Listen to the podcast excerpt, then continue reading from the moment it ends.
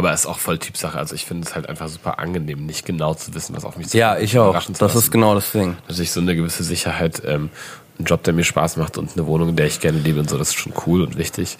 Aber ansonsten finde ich es geil, nicht zu wissen, Genau, worauf ich Jahr Nomadenleben Bock habe. so. Genau. Ja.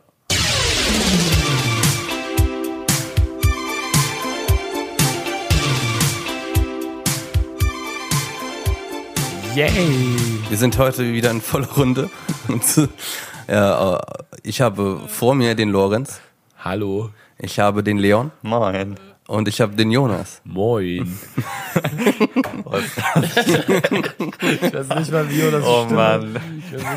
Als hätte Jonas so eine tiefe Stimme. Moin, moin. Einfach so, wie, wie kann ich meine Stimme verstellen? Ich kann hoch oder tief. Ja, äh, Jonas ist nicht da. Ähm, trotzdem werden wir heute äh, mit äh, geschwind weitermachen. Was ist denn passiert bei euch in der letzten Zeit? Boah, alles und nichts, würde ich sagen. In der, in der letzten Woche, ne? Seit, seit der letzten Folge.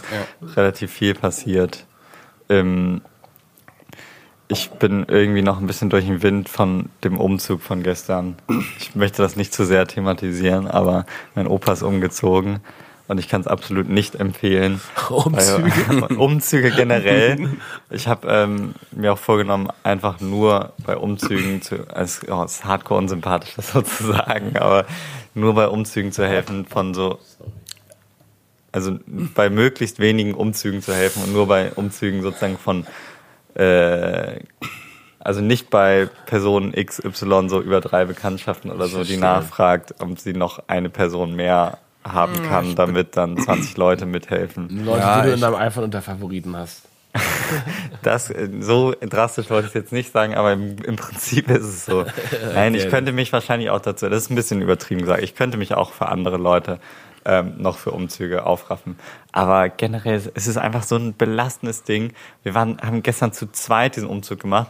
Dementsprechend ähm, ist es halt auch krass anstrengend. Aus Ähm, einem Haus wohlgemerkt in ja, der Wohnung, ne? ich finde es schon okay, wenn ähm, man bei Umzügen hilft, wo so mega viele Leute da sind und es voll schnell geht. Aber andererseits denke ich mir dann auch immer so, okay, hättest du dann wirklich dafür kommen müssen? Das frage ich mich es ist auch. So ein, immer so ein großes, so ein Gedankending. Du weißt so, oh fuck, Samstag Umzug helfen.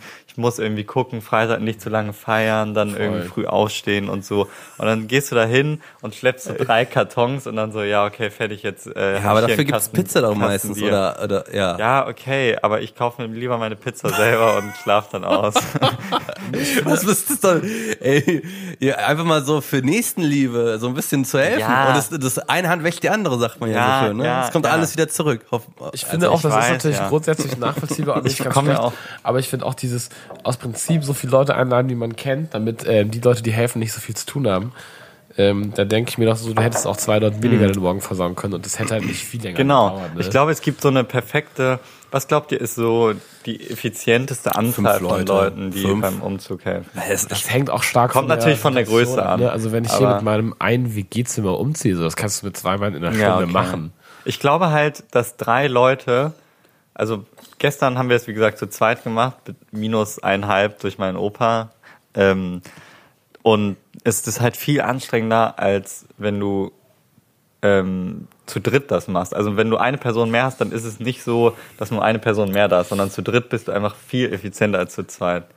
Also Ja, Du possible. brauchst mindestens drei Leute für einen soliden Umzug. Alleine, weil einer dann die Tür aufhalten kann, wenn zwei die fucking Waschmaschine tragen. Genau. Also ja, das hilft schon auf jeden Fall. Und halt generell Möbel zu dritt und dann, und dann halt auch immer nervende Kommentare, auch, auch zu sagen, nein, du musst das querstellen, sonst kommst du nicht durchs Treppenhaus. Das ist dann immer der so der Kommandant. Ja.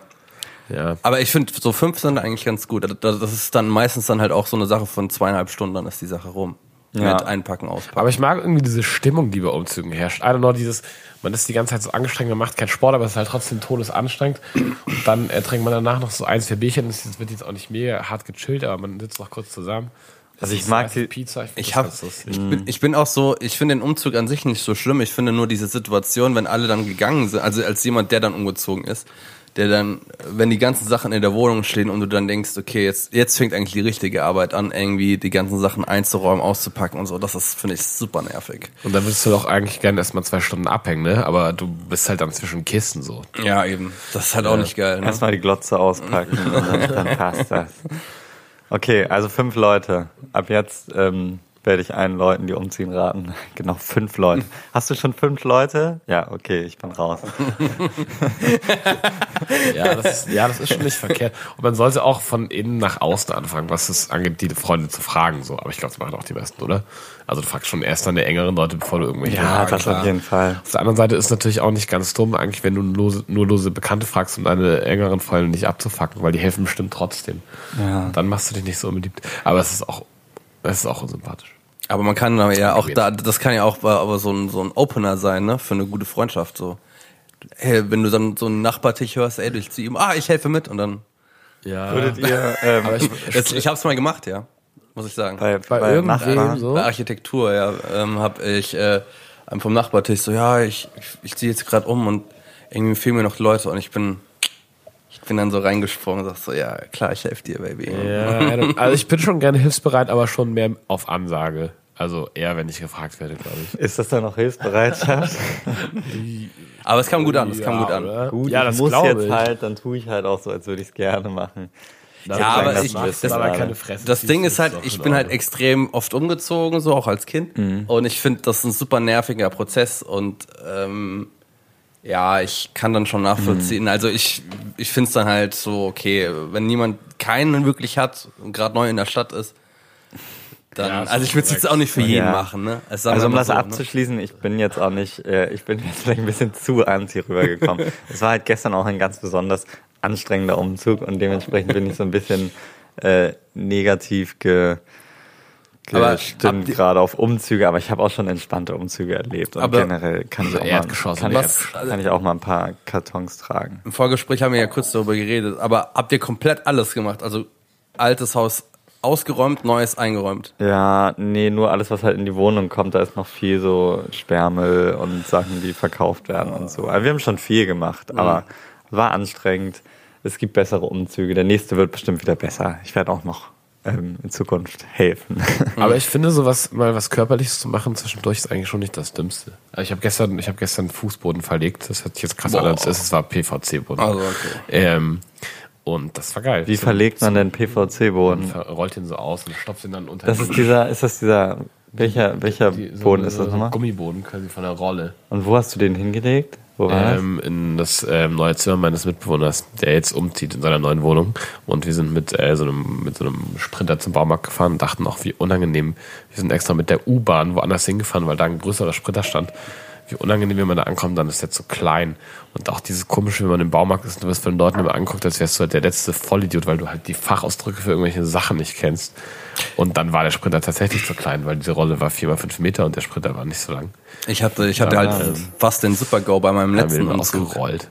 Ich habe ähm, das ähm, Auto gemietet, habe auch schon überwiesen, alles online, wunderbar. Komm da an, sagen so, ja, Sie haben auf die zweite, nee, die dritte E-Mail nicht geantwortet, die wir Ihnen geschickt haben. Weil ich gedacht habe, das wäre einfach nur so eine Bestätigungsmail nochmal. Und ich habe da nicht nochmal nachgeguckt. Und so, ja, deswegen ist, die, ist Ihr Wagen nicht vorgebucht. Und das war an, am Tag des Umzugs eine Stunde bevor halt die Leute sich getroffen haben. Und Gott sei Dank war das halt im Januar, äh, wo relativ wenig gefragt ist. Wäre das irgendwie einen Monat vorher gewesen, hätte ich echt eine Arschkarte gezogen. Miles kann ich empfehlen. Ja, ist Das ganz gut, ne? Aber anderthalb auch nicht so Stunden teuer, kostet. ne? Ich glaube 26 Euro für anderthalb Stunden. Voll gut. Geht schon fair. Also, warum Ah, ja. legt man denn PVC-Boden in äh, eine normale Wohnung? Ist das nicht ein bisschen ungeil? Oder was war da, da drunter für Boden? Äh, darunter war gelber Linoleumboden. okay, das klingt auch nicht so. Okay, das ist wahrscheinlich schon ein Upgrade. Wir haben den auch so ein bisschen Freestyle dann geschnitten an der Wand, deswegen sind da jetzt ab und an am Rand immer so stabile gelbe, stabile gelbe Flecken, wenn man den Boden von unten runter halt durchsieht, weil der PVC-Boden quasi zu klein zugeschnitten ist. Ich habe letztens, wenn wir schon bei Böden sind, habe ich letztens festgestellt, ich dachte immer, dass so Laminat immer hässlich ist. Nee, das Es ist gibt nicht auch so. Lamin ich dachte immer so, okay, Parkett ist halt nice Mhm. und schick und Laminat ist halt immer so ein bisschen die, die räudige Version von Parkett. Aber es gibt ja auch relativ schicken und guten, Ja. äh, Ja, gutes safe. Laminat. Das hat mich, ähm, ja, hat mein Weltbild erweitert. Sitzt die gerne auf dem Boden? Auf Ja. dem Boden? Ja. Schon, ja. Nee, nicht so. Also generell so in deiner Wohnung oder Ja, im Park? Nee, so eine, Also ah, ja, beides. Gemütlichen Teppich. Nee, ich nicht so. Ich habe immer das Gefühl, mich umsetzen zu müssen und nach fünf Minuten, oh nee. Und also auf dem ich kann auch nicht so, ich bin nicht so gelenkig. Ich kann nicht so gut im Schneidersitz oder so sitzen. Ich, ich habe irgendwie, glaube ich, so einen genetischen Defekt. Ich kann irgendwie im Schneidersitz stundenlang sitzen und meine Beine pennen nicht ein. Deswegen mache ich das relativ praktisch, oder? Sehr praktisch, ja. Sitzt du dann auch im Flugzeug oder so im Schneidersitz, damit deine, damit deine Beine Nein, vorne das nicht unbedingt. Aber das ist schon praktisch.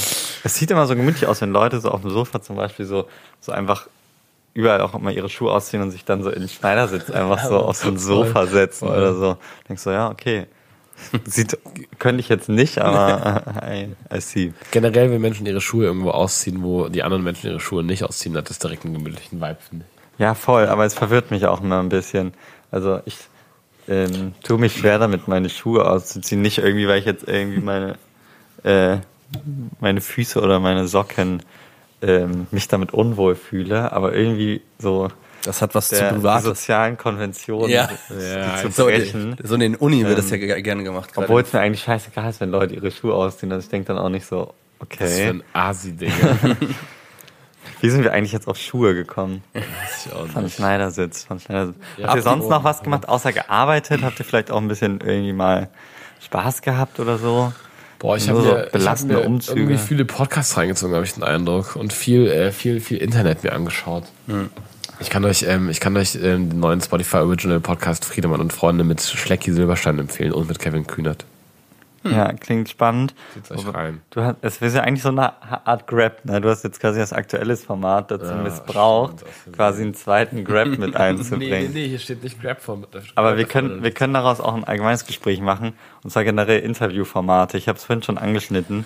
Ich habe irgendwie momentan so ein bisschen ähm, so eine Müdigkeit von so Interviewformaten entwickelt. Ich habe ähm, mir in der Vergangenheit mega gerne so Gespräche von interessanten Menschen oder mit interessanten Menschen angehört und so. Ähm, und auch ziemlich viel. Und letztens habe ich dann irgendwie den Hotel Matze Podcast mit Sophie Passmann gehört. Und mittendrin war ich dann auf einmal so, ja, wow, also ich mag Sophie Passmann so als Person, was sie so macht und so, jetzt, ist überhaupt nicht gegen sie. Es hätte auch bei jeder anderen, jedem anderen Podcast wahrscheinlich kommen können, aber irgendwie so dieser Überdruss, ich war so, okay, ich habe so viele verschiedene Leute, es interessiert mich jetzt einfach irgendwie nicht mehr, was du jetzt dazu sagst, irgendwie, was man tun muss, um irgendwie glücklich zu sein oder ähm, wie du mit Stress umgehst und wie jetzt dein Arbeitsleben au- aussieht und dass du irgendwie ein höheres Arbeitspensum Ja, als andere haben kannst dadurch und wie du mit Öffentlichkeit versus Privatheit umgehst. Das sind halt auch bei Promis immer die gleichen Themen Ja, die irgendwie. Themen sind schon ähnlich. und irgendwie war ich so, ach Gott, ich brauche mal eine Pause von so Interviewformaten. Das reicht. aber Hazelbrugger im Interview, anderthalb Stunden Hazelbrugger und das ist pure Gold. Ja, Das ist halt auch einfach, sie ist wirklich lustig. Also die redet halt im Interview und es, es klingt halt wie Stand-up. Ich habe letztens auch ein geiles Video gesehen, wo sie irgendwie mit ähm, hier diesem Matze Dings, nee, nicht, wie hieß der andere Typ aus der Heute-Show? Ähm, Van der Horst. Ja, genau. Ähm, wo die sich die äh, schärfste Currywurst äh, der Welt in Berlin reingezogen haben. Geht irgendwie eine halbe Stunde, die kann ich nur empfehlen. Ist sehr, sehr lustig. Ähm, aber ich kann dir, ich kann dir dazu stimmen. Äh, Das letzte wirklich große Interviewformat, das ich wirklich gefeiert habe in letzter Zeit, war, äh, ich weiß nicht, ihr habt das ja mitbekommen, Frank Elstner, der Wetten das Erfinder, hat Parkinson. Das war ja irgendwie so in der letzten Zeit äh, in den Nachrichten und der hat jetzt einen YouTube-Kanal und ein Format, wo er dann halt auch Moderatoren interviewt. Das ist quasi seine letzte Tätigkeit, bevor er sich komplett aus dem Business zurückzieht. Wetten, das war's, heißt das, ne? Ja, genau. Und das äh, erste Interview ist mit Jan Böhmermann und das ist sehr gut. Ja, das ist geil, das habe ich auch gesehen. Ich finde, es nicht mega unterhaltsam, aber es ist interessant. Ja, also genau. ein gutes Gespräch. Ja. Doch, habe ich auch gefallen. ist nicht ein interessantes Gespräch immer unterhaltsam auch? Also wo machst du da den Unterschied? Ja, nee, ich finde, ich Ja, finde, also ich finde, Unterhaltung ist schon was anderes Ja. als Sachen, die ich trotzdem spannend finde. Also wenn ich mir auch zum Beispiel Sophie Passmann anhöre, finde ich das interessant. Aber ich fühle mich davon jetzt nicht krass unterhalten. Weißt du, was ich meine? Ja, okay. Ich weiß, was du meinst, aber Also es ist dann. nicht besonders, es ist nicht besonders kurzweilig oder so. Man lacht auch nicht. Oder nicht wirklich.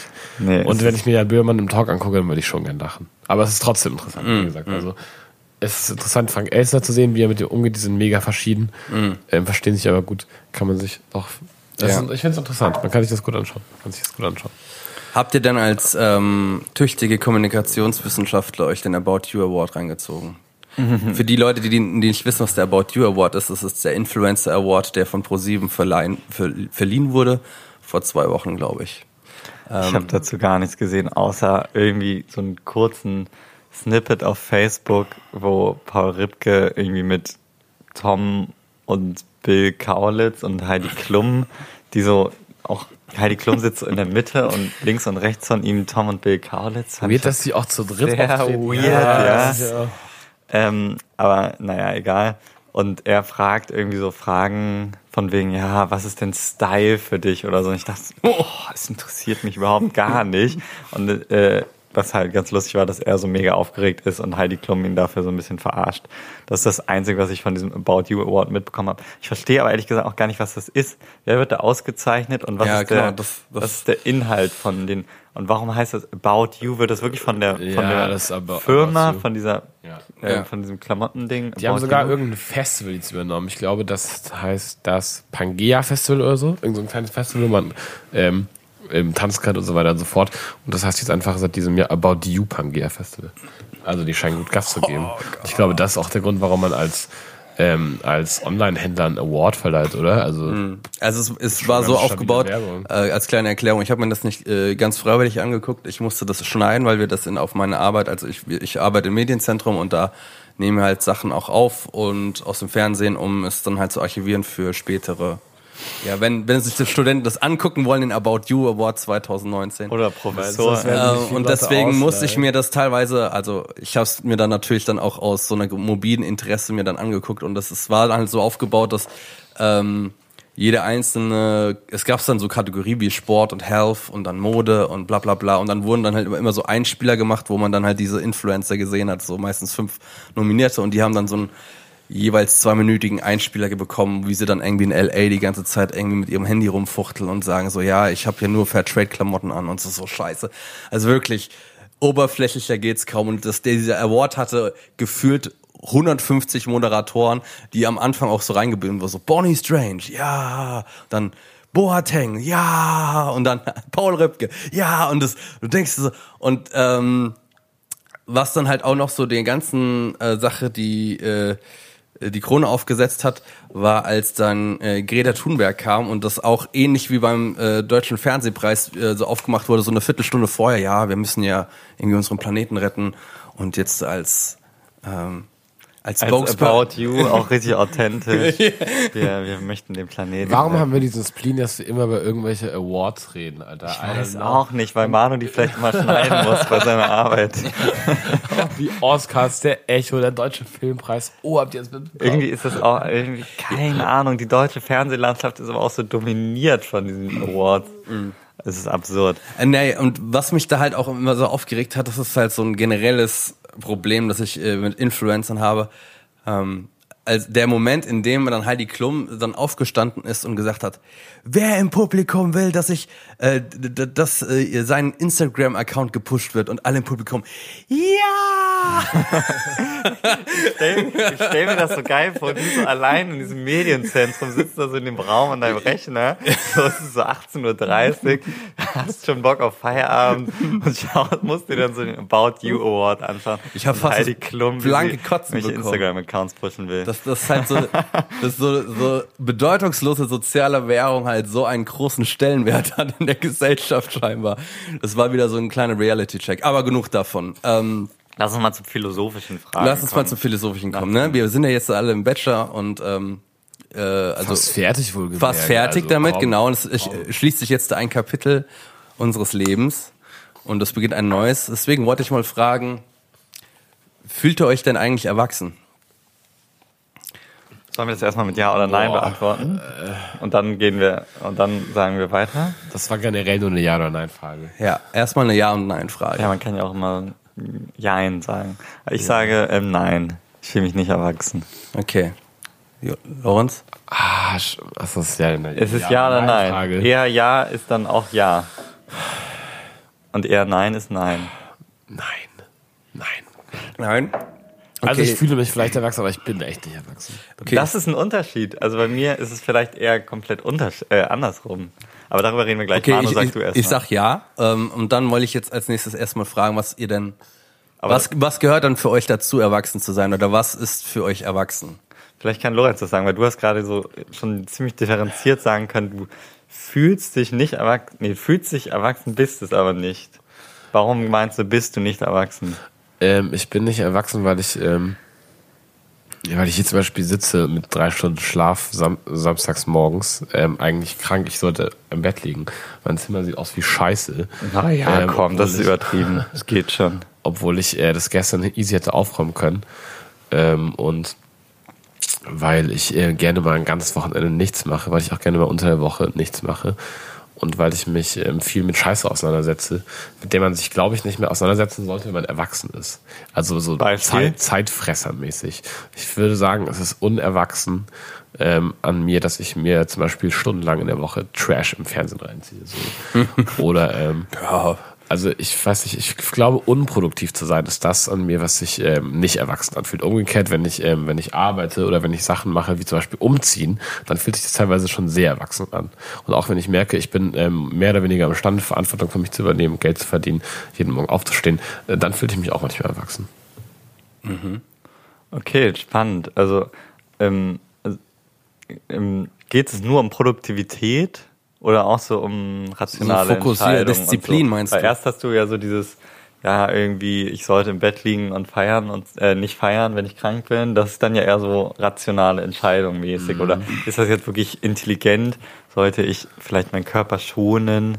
Vernunft könnte man glaube ich sagen. Vernunft. Vernunft Ich und glaube- Disziplin, ist das so das Ding, auf was es irgendwie runterbricht? Also Ähm, Diszi Disziplin in dem Sinne zu sagen, ja, ähm, es gi- gibt gewisse Prioritäten und ich sollte da eine gewisse Regelung drin haben und erst wenn das durch ist, kann man dann vielleicht auch mal feiern gehen, anstatt Also nicht, es ist nicht so, dass ich die Prioritäten da falsch setze, glaube ich. Abgesehen vielleicht von meiner körperlichen Gesundheit. Ich sollte erst meine Erkältung halten, bevor ich feiern gehe, so. Aber ähm, es ist jetzt nicht so, dass ich ähm, ernsthaft Sachen verpasse, weil Ja. ich äh, Bock habe, so abzuhängen. Ja, ja, klar, Also, ja. Ich priorisiere dann schon das, was, ähm, glaube ich, das Wichtigere ist. Aber Vernunft ist auf jeden Fall ein wichtiger Bestandteil dessen, glaube ich. Und ich bin schon auch gerne unvernünftig. Hm. Also ich weiß, ich weiß nicht, was, was würdet ihr sagen, ist der ist ein elementarer Bestandteil von Erwachsensein oder der ja, einfach nur, Bestandteil. also für mich ist es primär nur Selbstständigkeit eigentlich. Ich würde es darauf runterbrechen. Ähm, Dann würde ich sagen, ich bin voll erwachsen. ja, also ich finde, ich finde, äh, Obwohl du sobald, Kohle von deinen Eltern bekommst? Ja. Das würde ich ausblenden. sobald, sobald, Tut hier nichts zur Sache. sobald, also für mich ist es so, wenn du, sobald du ähm, deinen Alltag selbst regelst und irgendwie auch äh, dich selbst versorgen kannst und auch irgendwie so eine gewisse Routine darin entwickelt hast ähm, und nicht mehr auf die Hilfe angewiesen bist, dann bist du, finde ich, erwachsen. So, das ist für mich meine Definition. Und äh, so Sachen wie zum Beispiel, ich meine, ich bin auch undiszipliniert hin und wieder, eigentlich relativ oft sogar, aber ich würde das jetzt so nicht irgendwie darauf münzen, dass ich dann nicht erwachsen bin. Ich glaube, das ist halt einfach, ja, keine Ahnung, ob das sich das ändern würde. Ich glaube, das ist dann halt auch vielleicht ein Lebensabschnitt, wenn man dann mal vielleicht Kinder hat, dass man dann vielleicht nochmal das wieder eine ganz andere Perspektive drauf gibt, weil man einfach da sich automatisch irgendwie mehr ordnen muss, aber Ich habe irgendwie so das, ähm, also eigentlich komplett äh, das Gegenteil von Lorenz. Ich habe so das Gefühl, ähm, wenn ich drüber nachdenke, was ich mir so objektiv unter Erwachsensein vorstelle, dann würde ich schon sagen, okay, dann bin ich vielleicht eher erwachsen, aber ich fühle mich halt überhaupt nicht erwachsen. Und ich kann deswegen auch Erwachsensein nicht so gut definieren, weil es eher so eine Gefühlssache ist. Ich habe irgendwie immer noch so ein kindliches Verständnis von Erwachsensein, so von wegen, irgendwann ist man so erwachsen und dann ist man so ein anderer Mensch und äh, ist dann so in keine Ahnung, so als so wie als ja als Kind denkt, kann man sich ja nicht vorstellen, dass wenn man jetzt irgendwann 40 ist, dass man dann die gleiche Person ist quasi Voll, und noch das gleiche. Ich-Bewusstsein Ja, hat. mittlerweile habe ich schon so, wenn ich drüber nachdenke, festgestellt, also wenn ich objektiv oder was heißt objektiv, aber einmal so rational drüber nachdenke, festgestellt, okay, wahrscheinlich habe ich mit 40 auch noch das gleiche Ich-Bewusstsein so. Ja. Ähm, aber trotzdem einfach so dieses Gefühl, ähm, erwachsen zu sein, ist noch nicht da. Ich bin mir nicht sicher, ob das so ein, äh, irgendwann passiert oder ob das so ein schleichender Prozess ist und irgendwann merke ich so in, in der in der Retrospektive quasi, okay, ja gut, jetzt bin ich wahrscheinlich erwachsen oder ob es einfach nie kommen wird. Ich glaube auch, man merkt das, oder ich kann mir gut vorstellen, ich habe da auch in einzelnen Momenten diese Erkenntnis, dass ich so merke, Digga, das ist gerade, was du gerade machst, ist wirklich sehr erwachsen. Also ich meine, Arbeit ist natürlich ähm, das klassischste Beispiel, aber dass man ja auch irgendwie zu verpflichtet, sage ich, oder man ist nicht zwingend dazu verpflichtet, aber ähm, das ist einfach, erwachsen zu sein, beziehungsweise da wird es dir einfach abverlangt. Hm. Aber auch so Sachen, wenn ich einfach merke, so ich habe gerade mein Orga-Stuff ähm, richtig gemacht. So, ich habe ähm, heute einfach nur, ich hatte eigentlich nicht viel zu tun, aber ich habe es einfach geschafft, es nicht weiter von mir herzuschieben und habe mich um die Krankenkasse gekümmert. Ich habe ähm, den Müll rausgebracht und ich habe sowas gemacht. Dann sind es einzelne Momente, wo ich mir denke, okay, das ähm, würdest, Mhm. also das würdest du mit 35 nicht anders machen als heute. Genau. Ja, ich finde, ähm, ich, was ich halt gemerkt habe bei vielen Leuten, dass ähm, auch mit dem Alter so eine gewisse Stagnation einsetzt von Dingen, die man halt irgendwie bereit ist, noch aufzunehmen und nicht aufzunehmen. Also so bestes Beispiel ist mein ehemaliger Mitbewohner. Also ich habe bei einem pensionierten Kunstlehrer mal gelebt und dem sein Musikverständnis geht halt nicht über die 65er Beatles-Ära irgendwie hinaus. Alles danach ist halt für ihn scheiße. Und da war er, glaube ich, als die rausgekommen sind oder so, das war, da war er 15. Und alles danach ist halt irgendwie irrelevant und was weiß ich. Und ähm, ich finde das halt sehr schade. Also ich, ich will, also ich denke halt auch, dass ich zum Beispiel halt viele neue Musik höre oder mich teilweise vielleicht auch nicht unbedingt so sehr kleide, wie das vielleicht mit 30 angebracht wäre. Ach, das ist doch alles. Aber genau, aber, aber ich finde, ähm, man sollte halt immer offen sein, trotzdem auch noch im etwas, auch irgendwann vielleicht sogar mit 40 oder so, trotzdem sich nicht halt vor Sachen zu verschließen und zumindest äh, äh, nachvollziehen, was der Appeal an gewissen Dingen ist. Und ich glaube, das geht teilweise so ein bisschen verloren bei einigen Menschen. Also es gibt natürlich auch so einige Momente, gerade wenn ich mir so den About You Award angesehen habe, wo man sich so ein bisschen alt fühlt, weil man es halt irgendwie, irgendwie überhaupt nicht versteht. Aber ähm, ja, trotzdem sollte man sehr open-minded sein. Ich glaube, irgendwie manch, bei manchen Leuten geht das halt mit dem Alter verloren. Kann auch gut sein, dass das ein, was ist, was ich vielleicht für mich, kann ich nicht so ganz ausmachen, aber ich hatte den Gedanken gerade, weil du meinst, dass man sich verschließt, dass es ähm, vielleicht so eine Unterscheidung ist, die man selber vornimmt, ähm, wenn man sich überlegt, wer ist erwachsen und wer nicht, wie nah die Leute an einem dran sind, was so die Aufnahmefähigkeit oder das Interesse an Sachen angeht. So, es gibt Leute, die sind ähm, zehn Jahre älter als ich und trotzdem würde ich denen halt irgendwie die Mucke zeigen, die ich gerade höre. Oder ähm, irgendeine Scheiße, die auf Facebook gerade ein Ding ist. Während bei anderen Leuten klar das interessiert die halt einfach nicht so. Die sind da auf einem anderen Level. Ja. Möglich. Aber ich glaube, man kann sich das auf jeden Fall auch bewahren. Also es gibt auch Leute, die sind 50 und kennen jeden aktuellen Scheiß, ne? Ja, genau. Und so würde ich halt auch am liebsten sein, ehrlich gesagt. Ich will nicht irgendwie ähm, das Gefühl haben, dass, dass ich ähm, unempfänglich bin für neuere Sachen. Ich finde, das ist, fände ich schade, so persönlich. Aber ich merke das jetzt auf jeden Fall schon, dass es, dass ich halt bei Sachen merke, so, okay, das interessiert mich einfach nicht, es ist mir egal. Ich äh, muss mir das auch nicht reinziehen. So, keine Ahnung, Beispiel Ja, aber ich- Deutschrap. Früher habe ich mir aus Prinzip alles reingezogen, weil ich es einfach irgendwie interessant fand. Heute sage ich einfach so, das ist, es interessiert mich einfach nicht mehr. Ich bin dafür nicht empfänglich, ich bin dafür Aber hat offen. das was mit Älterwerden zu tun oder eher, also es kann ja auch mit einfach Zeit vergeht und Interessenverschiebung und Musikgeschmack äh, ändert sich. Also du bist ja trotzdem noch, du hörst ja trotzdem, so wie ich dich einschätzen würde, immer neue Musik. Wenn wir jetzt irgendwie Ja, stimmt. Musik so als Metapher für, ähm, für Empfänglichkeit. Empfänglichkeit ähm, weiter durchziehen. Ich finde finde finde das spannend. Ähm, aber andererseits bedeutet das dann ja auch, weil du, Lorenz, meintest ja, mh, du glaubst, du bist nicht erwachsen, weil du irgendwie so viel Zeit irgendwie zum Beispiel verschwendest, um dir irgendeinen Scheiß reinzuziehen oder so. Andererseits willst du aber auch sozusagen dir das beibehalten. Ähm, also glaubst du dann sozusagen, dass du nie erwachsen sein wirst? wirst du, Ja, äh, wie, wie, oder, und weitergedacht, so wie stellt ihr euch dann so das euch selbst mit 40 vor? Oder mit 60? Boah, mit 60. Mit 40 ähm, und mit 60. Ja, das ist eine gute Frage. Ich hoffe auf jeden Fall sehr zufrieden. Ähm, Egal. Ich glaube, aktuell würde ich sagen, relativ egal, wie das dann aussieht, solange ich in dem Moment zufrieden bin, aber das ist auch relativ einfach zu sagen. Ne? Also, wenn man zufrieden ist mit der Situation, dann ähm, passt das schon. Aber ähm, so rein praktisch, was ich da so mache und tue, I don't know. Aber ähm, ich, kann, ich kann auch schlecht einschätzen, quasi, wie, wie sehr man sich bis dahin noch ähm, weiterentwickelt. Also, wie sehr man ein anderer Mensch ist als heute. Ja, also ich denke, vernünftiger schon, klar. Ähm, und äh, sesshafter, sage ich jetzt einmal. Ähm, aber hoffentlich halt, wie gesagt, immer noch offen für einige Sachen. Und ähm, wenn das dann halt irgendwie meine zukünftigen Kinder ist, die mir dann irgendwas vorstellen, dann äh, will ich das dann halt nicht irgendwie pauschal irgendwie zur Seite werfen. Ne? So denke ich. Also klar, ähm, irgendwie, dass man mehr vernünftiger wird und mehr Disziplin hat. Ich glaube, das kommt halt einfach dann halt auch mit noch höherer Verantwortung, die man dann halt irgendwie übertragen bekommt und automatisch halt dadurch irgendwie so eine gewisse Fokus bekommt. Und irgendwie das Studentenleben ist halt sehr so. Also gerade in unserem Studiengang ist es jetzt nicht so unbedingt, dass man da gezwungen ist, große Disziplin aufzuwenden. Ich denke, das ist halt auch schaffbar, ohne jetzt irgendwie.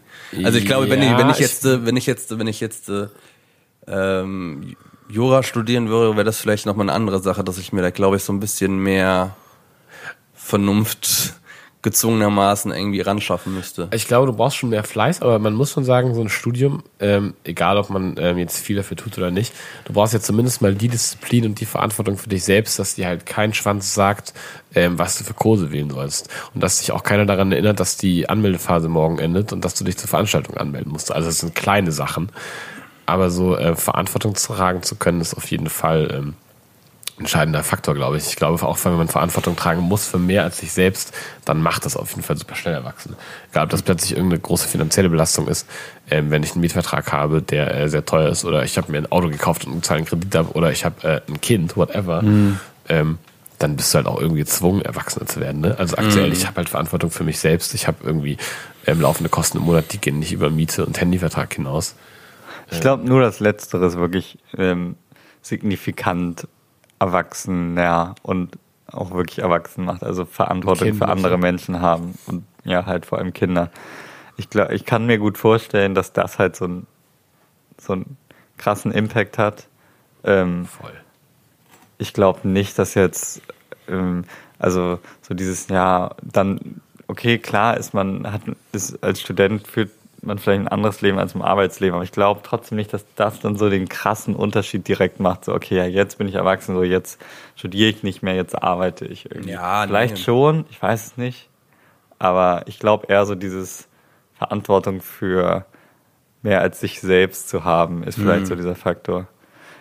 Ich finde, ja. Vorbildsfunktion vielleicht halt auch einzunehmen, ne? Das mag vielleicht auch irgendwie so eine. Habt ihr euch, habt ihr euch ähm, mit, wenn ihr euch so mit, könnt ihr euch daran erinnern, wie ihr euch so mit 14 oder so vorgestellt habt, wie ihr so zehn Jahre später so seid oder acht Jahre oder Boah, nee, das, ich 20 habe ich hab da gar nicht so weit vorausgedacht, muss ich sagen. Also, ähm, ähm, ich konnte mir halt damals niemals vorstellen, also wenn ich mit, ich glaube, wenn ich jetzt, wenn ich mit 14 so auf mein jetziges Leben schauen würde, dann würde ich schon denken, Alter, krass, erwachsen, so irgendwie, so selbstständig macht, äh, irgendwie produktiv, blablablub. Mm, in- Und f- deswegen habe ich so die Vermutung, dass es vielleicht immer so ist, dass ich auch mit 30 denken werde, ähm, okay, krass, ja, mit 20, wenn ich jetzt darauf schaue, hätte ich gedacht, okay, jetzt bin ich voll erwachsen, aber irgendwie das und das, äh, ich fühle mich immer noch nicht so richtig erwachsen und mit 40 schaue ich dann ähm, darauf, okay, ja, mit 30 habe ich das und das gedacht. Vielleicht sollte man sich das mal aufschreiben und zehn Jahre zur Seite legen und sich dann wieder anschauen. ich glaube, das wäre super Vielleicht. Ich glaube, ich bin aber nicht erwachsen um ein Dokument zehn Jahre aufzubewahren. Ja, aber Google Drive durch Suchfunktion, so, dann machst du den Termin in den Kalender auf in zehn Jahren. So. Vielleicht gibt es ja Google Drive nicht mehr in zehn Jahren. ich war halt, Unwahrscheinlich, Ja, und wahrscheinlich sonst druckst du das aus. Ne? Aber Dann findest du es halt nie wieder. aber ja. Aber ich, ähm, ich glaube, das hört sich vielleicht komisch an, aber ich glaube auch, wenn ich ähm, mich jetzt treffen würde in meinem ähm, jetzigen Alter und mich mit meinem 14-jährigen Ich wirklich unterhalten, also ein ernsthaftes Gespräch führen, ich glaube schon, dass ich irgendwie beeindruckt wäre von mir. ja, das ihr, kann ich genauso meine? bestätigen. Also ich war ein Also- komplett anderer Mensch mit 14, das muss man ganz klar sagen. Also auch sehr orientierungslos, keine Ahnung, keine Disziplin, ähm, also sehr kindlich auch. Ja, mit 14 darf man auch noch kindlich Ja. sein, auch orientierungslos, muss man. Ja, aber man war, man war, man war halt auch, also gerade, also zu dem Zeitpunkt, wo ich 14 war, sind wir wieder nach Wiesbaden zurückgezogen und das war ein krasser Unterschied, weil du auf einmal gemerkt hast, dass du in- auf der alten Schule, das war in Brandenburg, wo ich da vorher war, und dann in die neue Schule gekommen bist, wie halt die Mentalitätsumschwung war, weil auf der anderen Schule durfte man irgendwie noch Kind sein und auf einmal war man in der neuen Schule und da war es dann halt schon so, dass alle so getan haben, als wären sie erwachsen. das und eigentlich das ist halt Geilste, Alter. das war super nervig. Also was heißt super nervig? Es war halt irgendwie wie so ein kleiner Kulturschock auf einmal, ne? Ähm, Ja, ich, ich erinnere mich auch gerade so die, die ersten Sachen, bei denen man sich so erwachsen gefühlt hat. Ich fand zum Beispiel Autofahren und dann alleine mit deinen Friends irgendwo hinfahren mit Auto. Das war schon so ein Moment, in dem man sich oder ich mich schon sehr erwachsen und selbstständig und so gefühlt habe. Und rückblickend betrachtet ähm, war ich da wirklich ähm, wesentlich weniger erwachsen als heute auf jeden Fall. Also auch solange man einfach zu Hause wohnte, das ist schon ein sehr entscheidender Faktor auch. V- Ja. Vielleicht, vielleicht Ja. podcasten wir auch noch in äh, fünf Jahren oder so und können dann auch nochmal, ähm, da, vielleicht müssen wir nicht nur, wir haben ja auch diesen Podcast. Wir meinten gerade, wir müssen das aufschreiben, aber Ja, stimmt, diesen Podcast ja. kannst du ja auch viel anhören. Ja, und dann stimmt, können wir Episode nochmal, 51. wenn, wenn wir dann nicht mehr podcasten, dann können wir uns trotzdem nochmal in zehn Jahren zusammensetzen und so darüber reden, wie wir uns damals gefühlt haben. Wollen wir uns jetzt, wollen wir uns jetzt, ähm, wollen wir uns Verabreden. jetzt erstens verabreden und zweitens überlegen, ähm, Checks, die man sich dann anhören kann, so okay, kann ich da einen Haken hinter machen? Aber ich glaube, ich ähm, möchte und kann mir jetzt nicht irgendwelche ähm, konkreten Ziele setzen für, wenn ich 40 bin. Nee, ich mir auch nicht. ja, da sind wir, glaube ich, alle noch nicht erwachsen genug für.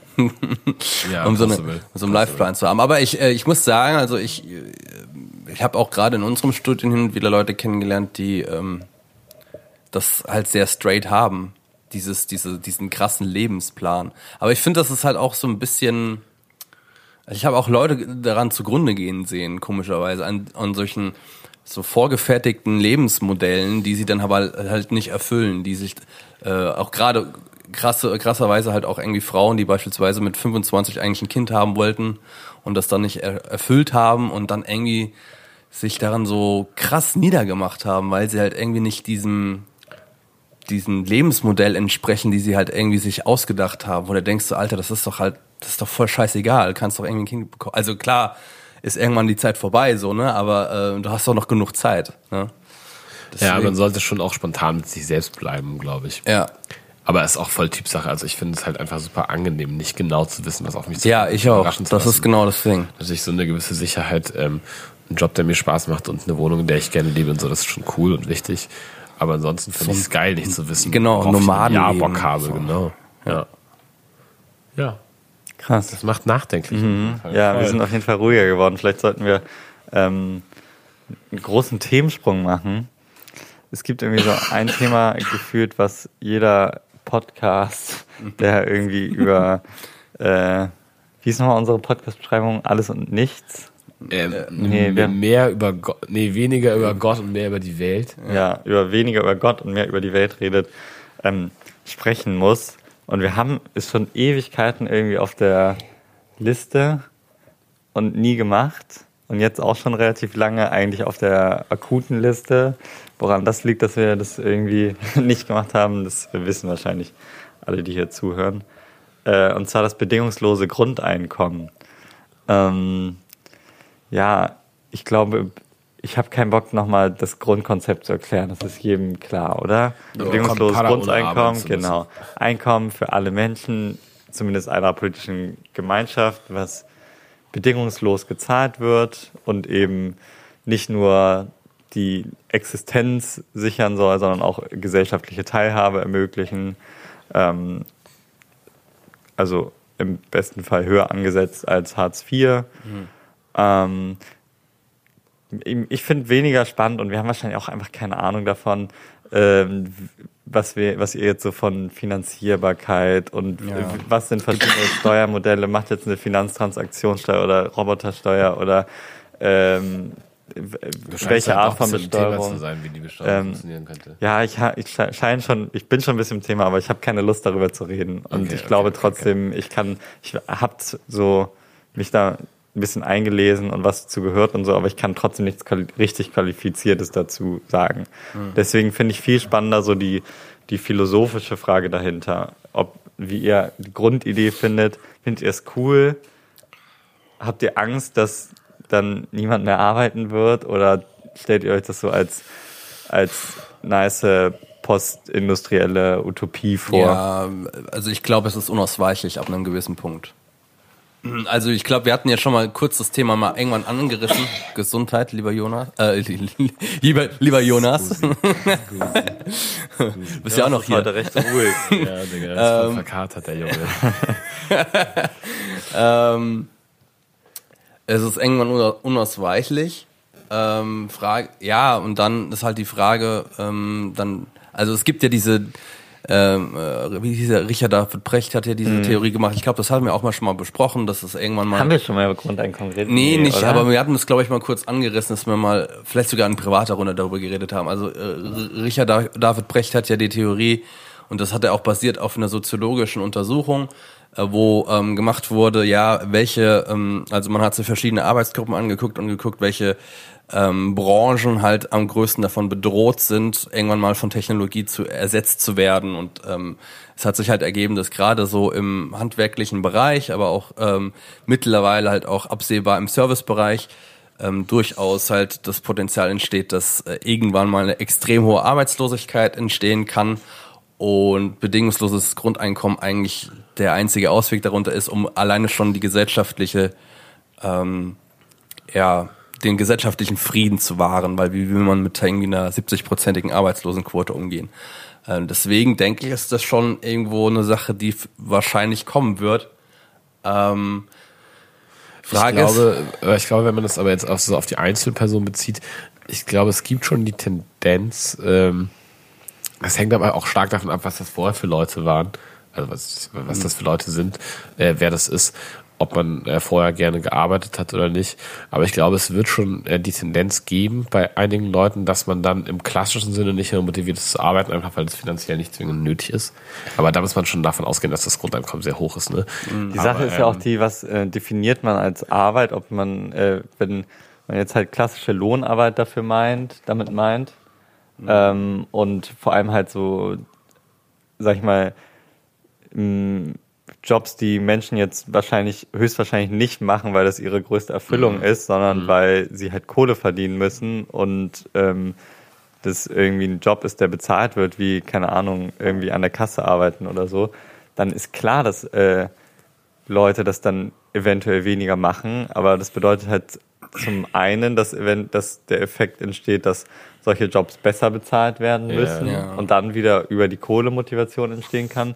Und was Manu ja eben auch meinte, ähm, bedingungslos, Grund, bedingungsloses Grundeinkommen ist ja häufig an die, ja auch an, an die Prognose gekoppelt, dass eben viele Jobs wegfallen werden und dass zusätzlich es auch viele Bullshit-Jobs gibt, die eigentlich nicht notwendig sind, aber noch ähm, irgendwie gem Ja. gemacht werden, weil es irgendwie heute schon so ein bisschen dieses Paradoxon gibt von äh, auf der einen Seite immer mehr Automatisierung und Algorithmisierung und wir können eigentlich mehr, also es muss weniger mit Menschen gemacht werden, aber für die, für die Gesellschaft ist halt irgendwie voll, das Streben nach Vollbeschäftigung höchst relevant, so, weil es einfach Voll, sonst nicht voll. funktioniert. Und dann muss man halt Spargel stechen irgendwo. Ne? Also das ist dann halt solche, aber die so teilweise sogar teils automatisiert ist, wo Leute dann irgendwie auf dem Bauch liegen in so einer großen Maschine und dann den Spargel per Hand ausziehen, wo du dir denkst, Alter,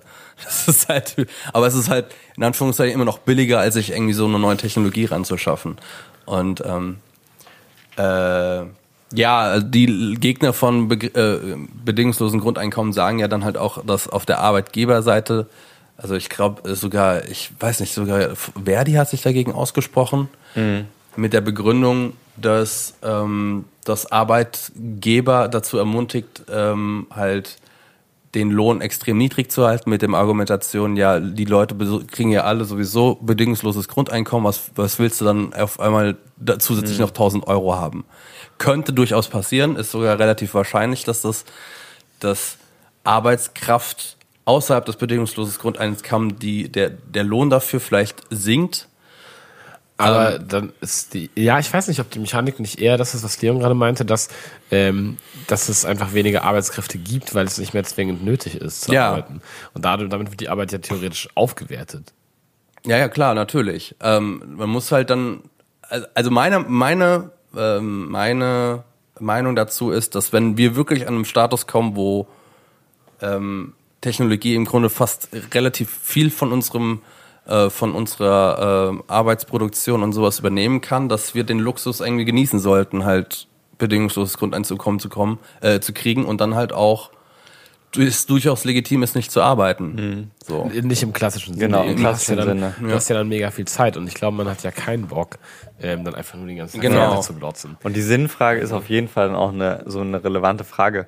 Man sieht ja irgendwie, dass allein wenn man sich so ehrenamtliches Engagement anschaut, wie viele Menschen jetzt schon ähm, unabhängig von klassischer Lohnarbeit halt sehr relevante und wichtige und gute Arbeit machen und irgendwie auch dieses Streben haben, das zu tun, was quasi ähm, was sie für relevant finden und vielleicht auch einem quasi klassische Lohnarbeit trotzdem noch nachgehen zu müssen, weil sie eben sich irgendwie ihr, ähm, ihr Essen finanzieren müssen, aber dann halt trotzdem dieses Bedürfnis haben, irgendwie das zusätzlich zu tun, was sie erfüllt.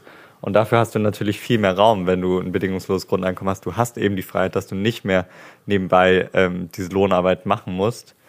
Ähm, trotzdem glaube ich auch, dass es vielleicht äh, die Gefahr gibt, dass es so ähm, quasi die, dass nicht alle Leute das so einfach schaffen und das quasi auch vom System aus ähm, immer mitbedacht werden muss, dass mit so mit einem bedingungslosen Grundeinkommen auch die Strukturen geschaffen werden, dass es Leuten eben ermöglicht wird, sich, sich äh, zum Beispiel gesellschaftlich oder in, in irgendeiner Form Ja, ähm, einzubringen, ähm, um, um da eben dann ja nicht so ein, so ein Gefühl von, also weil Arbeit hängt ja auch viel mit irgendwie Gefühl von gebraucht werden und so zusammen voll. und so. Und das ist halt Voll. mega, mega relevant, das aufrechtzuerhalten.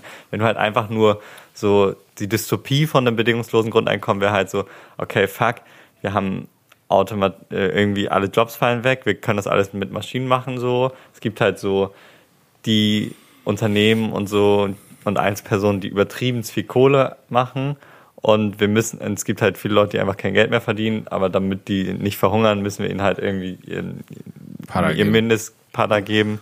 Ähm, und das sind dann aber halt trotzdem die Abgehängten, die, Ja, genau. die irgendwie gesellschaftlich nicht gebraucht werden und die nur so ähm, abgespeist werden im wahrsten Sinne irgendwie, damit irgendwie das soziale System nicht zusammenbricht. Das ist halt so die krasse Dystopie, die glaube ich auch nicht eintreten wird, aber dass solche Tendenzen, solche Tendenzen musst du halt schon entgegenwirken, dass du halt auch ähm, nicht nur, ein, also das bedingungslose Grundeinkommen muss auch immer mit anderen Maßnahmen irgendwie, mit strukturellen Maßnahmen ähm, gekoppelt sein, mit denen du eben irgendwie Engagement und andere Formen der Betätigung ermöglicht. Ja. Und ich glaube, wenn du, ähm, wenn du ein System hast, was sich äh, viel durch ehrenamtliche, ähm, durch ehrenamtliche Arbeit trägt, dann ähm, ist das ja ein System, was logischerweise von äh, viel mehr so von Leidenschaft lebt als ähm, eben von dem finanziellen Zwang. Also ich meine, das ist ja der ganze, der ganze Hintergedanke. Ähm, und deshalb ist wahrscheinlich die Qualität der, der Arbeit, die gemacht wird und der, ähm, das, was dabei rauskommt, weil die Leute Spaß daran haben, ähm, viel höher, Ja. schätze ich mal. Es gibt ja die auf der anderen Seite die Theorie, ähm, äh, also das muss man ja auch ansprechen, das ist ja auch so eine Gegenposition, dass es, wenn es neue Technologie gibt, gibt es automatisch dann halt auch da wieder neue Branchen, die es ermöglichen, halt dort wieder Arbeitskräfte einzusetzen, was ich halt nicht glaube, so, also mit anderen Worten, okay, wenn wir Maschinen bauen, die beispielsweise Häuser selbst bauen könnten, nur mal angenommen, dann gibt es halt auch dementsprechend viele Leute, die diese Maschinen warten müssen. Aber ich denke einfach, dass wir irgendwann an einem Punkt angekommen sind, wo das halt so schnell ist und wir so effiziente Maschinen haben, dass das halt nicht funktioniert. So das System. Aber es entsteht, ich glaube schon, es entstehen immer irgendwie Ja, natürlich, neue Jobs, ne, aber Es werden den safe neue ne? Jobs Also- entstehen. Es ist ja nur die Frage, ob so quasi ob das halt so viele Jobs sind, dass man halt, ähm, dass jeder damit halt äh, um die Runden kommt. Ne? Ähm, ich glaube halt auch, dass in, in einem Fall, wo dann bedingungsloses Grundeinkommen ist, halt auch viel Wert auf, viel mehr Wert auf soziale Berufe gemacht wird. Auch gerade Berufe, die halt auch nicht von Maschinen ersetzt werden können. Das sind dann auch gerade Dinge im Bildungsbereich, ähm, was ich halt auch sehr begrüßen würde. Ähm, genau, ja, ja. so eine, eine Aufwertung bekommen genau, quasi in eine- der gesellschaftlichen Genau. Wahrnehmung.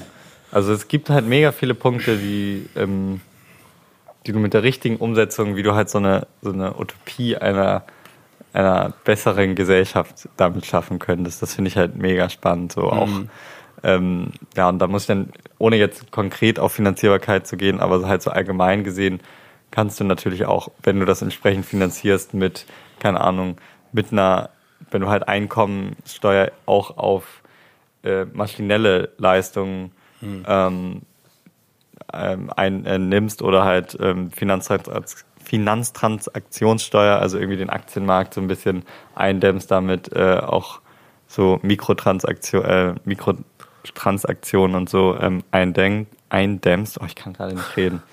Dann kannst du ja damit auch schon mehr Verteilungsgerechtigkeit schaffen und ja. so. Und das ist dann, wäre dann quasi genau das Gegenteil von dieser Dystopie.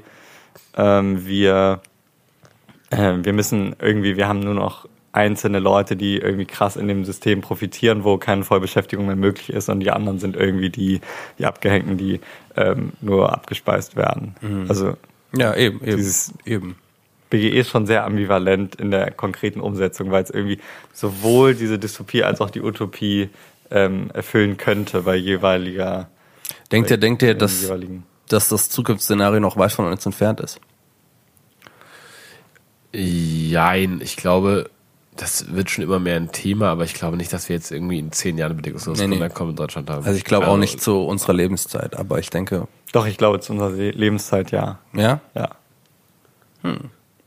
Das, Also ich denke auf jeden Ja. Fall, ja, hm, schwer. das, das setzt ja aber auch, das setzt ja auch voraus, dass wir eine Politik haben, die, äh, die darauf Bock hat, ne? Ja, klar.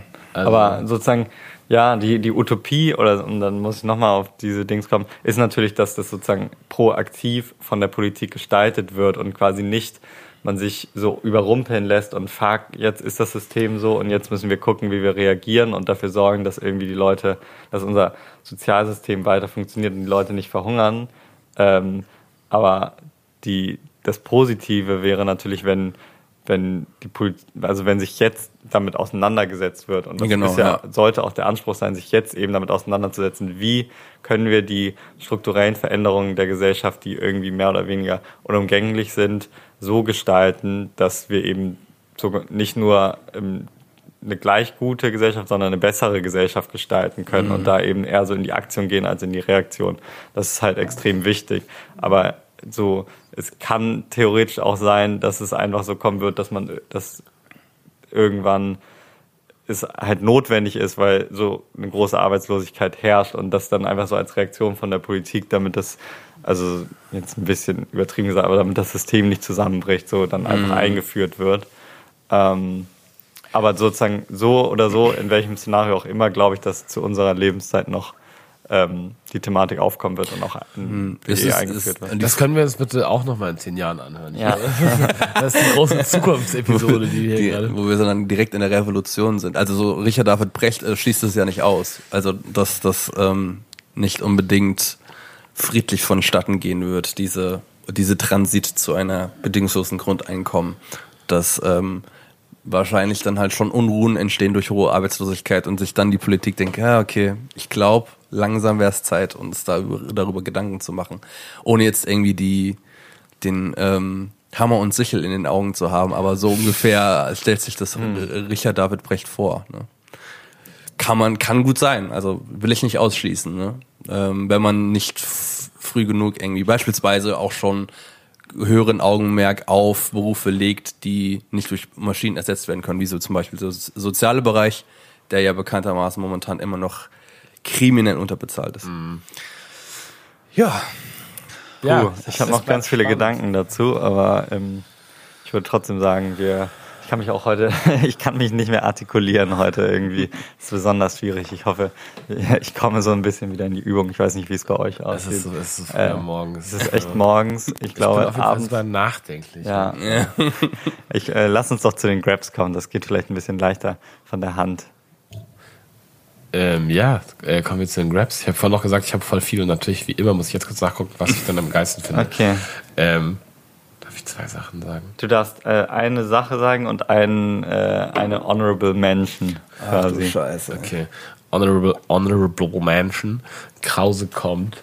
Ähm, Pierre M. Krause ist, ähm, Pierre M. Krause macht seit zehn Jahren ähm, Late Night TV und im SWR. Nischig, aber lustig mit Harald Schmidt. Und ähm, mein Grab, ähm, Almazan Kitchen. Almazan Kitchen ist ein, ähm, ist ein YouTube-Channel. Im Grunde könnte man sagen, es ist ähm, ASMR und äh, mit, mit Bild, aber das Bild ist eigentlich das eigentlich Spannende. Und das ist ein Dude, der immer im Wald kocht Und ähm, er, ähm, er nimmt halt irgendein krasses Tier, ich weiß nicht, ein Kaninchen oder so, und ähm, macht dann an Feuer und ähm, bereitet das zu. Und es ist halt einfach Porn. Es gibt kein, ähm, es wird dann nicht gesprochen, man hört halt einfach nur so mega laut die ganze Zeit das Fett knistern und man hört im Hintergrund so ein, so ein Bach rauschen. Da ist Klingt irgendwie auch ein Musik. bisschen widerlich, muss ich sagen.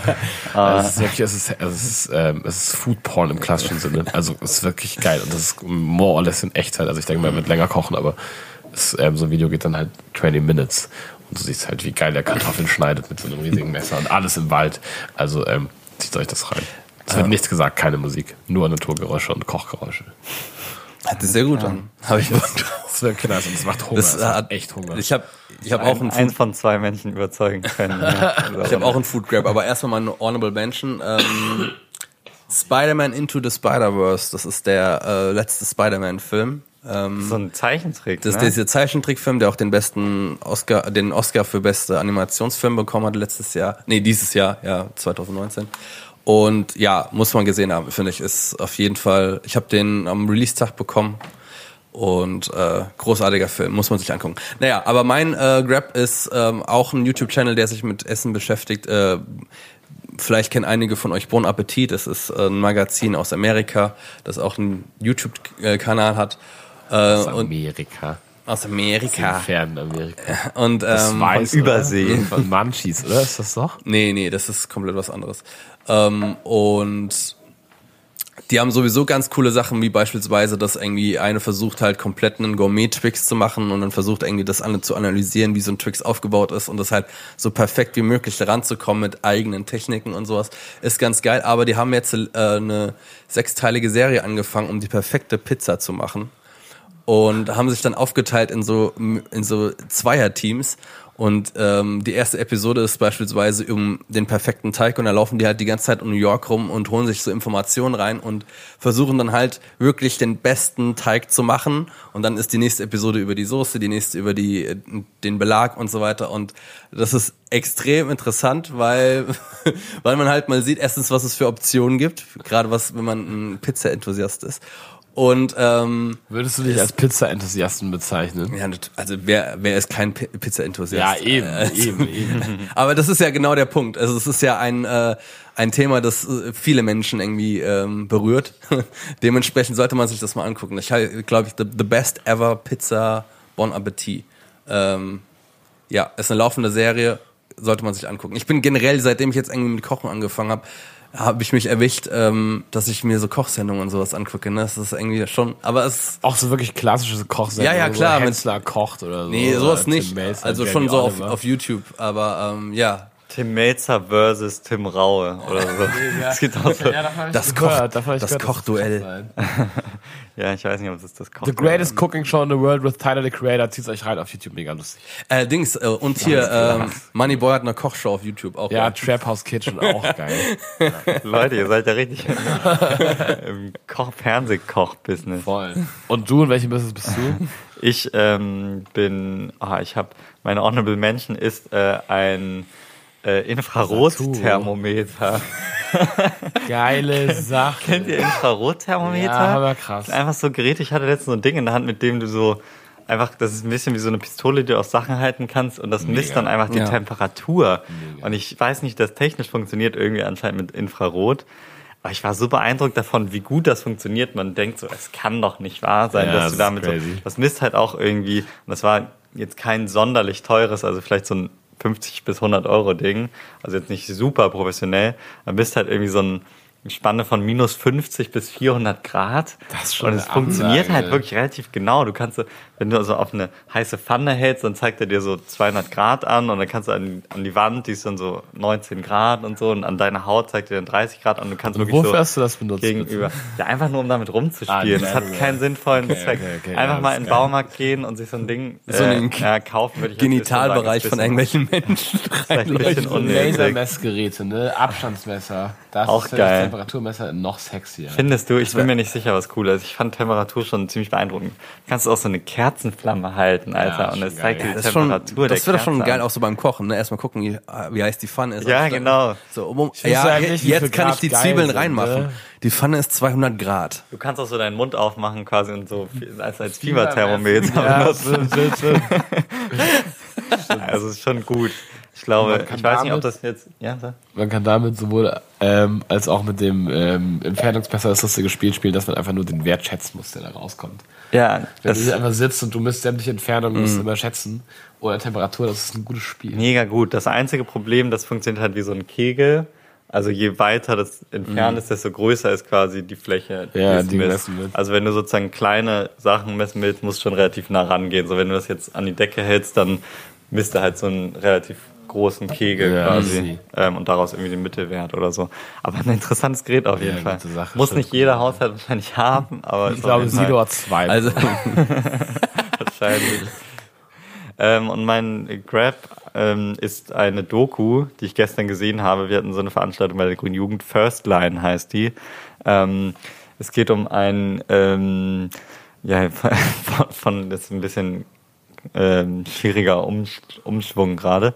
Äh, es geht um einen ähm, Geflüchteten, um Tarek Saad, der ist aus äh, 2014 aus Syrien nach Deutschland geflüchtet und ähm, ist mittlerweile bei der SPD in der schleswig-holsteinischen Politik ähm, aktiv. Und ähm, Jonas Nahnsen hat dazu einen Film gemacht, eine Doku.